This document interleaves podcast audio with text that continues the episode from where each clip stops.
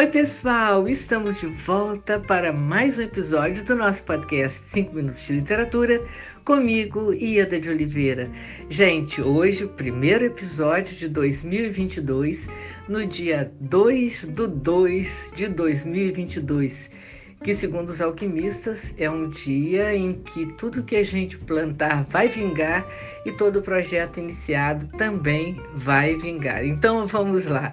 É, eu hoje vou apresentar um, um, um, olhar que eu tenho sobre a questão é, de como formar leitores. Sempre me perguntam sobre isso. E eu vou dizer para vocês é, sobre um trabalho que eu tenho, que eu desenvolvi sobre isso, né? Eu vou tentar ler sem muita cara de leitura, o que não é muito fácil, né? Para que a coisa não, fique muito, muito, não fique muito tediosa. É, vamos lá. Sabemos que qualidade é fundamental na literatura e em toda e qualquer manifestação artística. No caso da literatura para jovens, qualidade implica ausência de didatismo, de ensinamentos, de lugares comuns, de previsibilidade. Faz parte ainda dessa qualidade levar o jovem leitor a refletir e a interpretar o mundo à sua volta. O escritor, como Álgore, lê os sinais, mas é a competência com que os lê, interpreta, nomeia e estrutura através de um universo ficcional que define sua capacidade artística. Nisso consiste o seu desafio, o nosso desafio, né, gente? Mas como fazer um livro de qualidade ser desejado pelo estudante? Como tornar esse jovem um livro dependente? É, acreditamos que o primeiro passo seja realmente deixá-lo livre em suas escolhas aceitarmos sem ansiedade o seu gosto duvidoso, né? Se esse for o caso. É, não nos arrepiarmos de pavor quando eles nos disser que a sua leitura se limita a notícias sobre esportes nos jornais ou a manchetes funerárias até. É, aceitarmos sem julgar, gente. Isso é importantíssimo.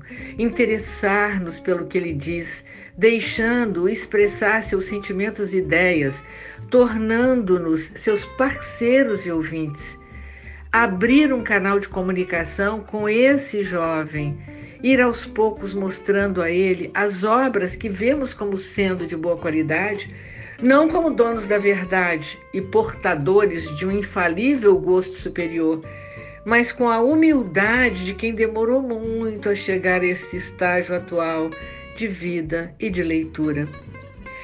Tentarmos, gente, sinceramente colocarmos no lugar dele, desse jovem, entendendo suas dificuldades, imaginando-nos com a idade dele, com um universo fragmentário de informações à volta e muitas vezes sem condições de acesso ao livro, né?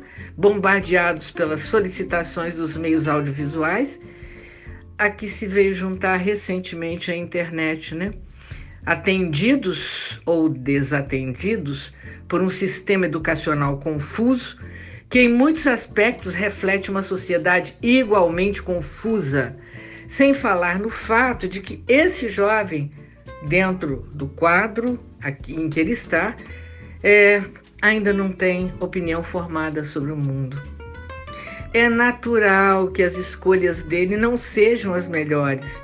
Contribuamos então com a nossa paciência para que sejam provisórias, dividindo-nos com ele Dessa forma o conquistaremos. Depois, ofereçamos-lhes um livro atraente sobre um tema que ele, jovem leitor, considere atraente. Seja uma aventura espacial, ou um livro de terror, de magia, de amor, não importa. O fundamental é a qualidade do texto oferecido. Por essa qualidade, entenda-se a capacidade de levá-lo a observar e pensar o que antes não tinha percebido, a se emocionar, abrindo diante dele tantas possibilidades interpretativas que se sinta provocado a descobrir novos sentidos. Né? Ele passa a ter vontade de criar, inclusive a partir desse conhecimento e desse nível de leituras que ele irá efetuar. Mas como os professores também né, podem ser auxiliados nesse imenso desafio de formar leitores? Cremos que, antes de tudo, é preciso ouvi-los. Mas mais que isso, é preciso vê-los de perto, indo até a escola, observando suas dificuldades no dia a dia na sala de aula. Sem dúvida, é uma tarefa hercúlea, mas não impossível.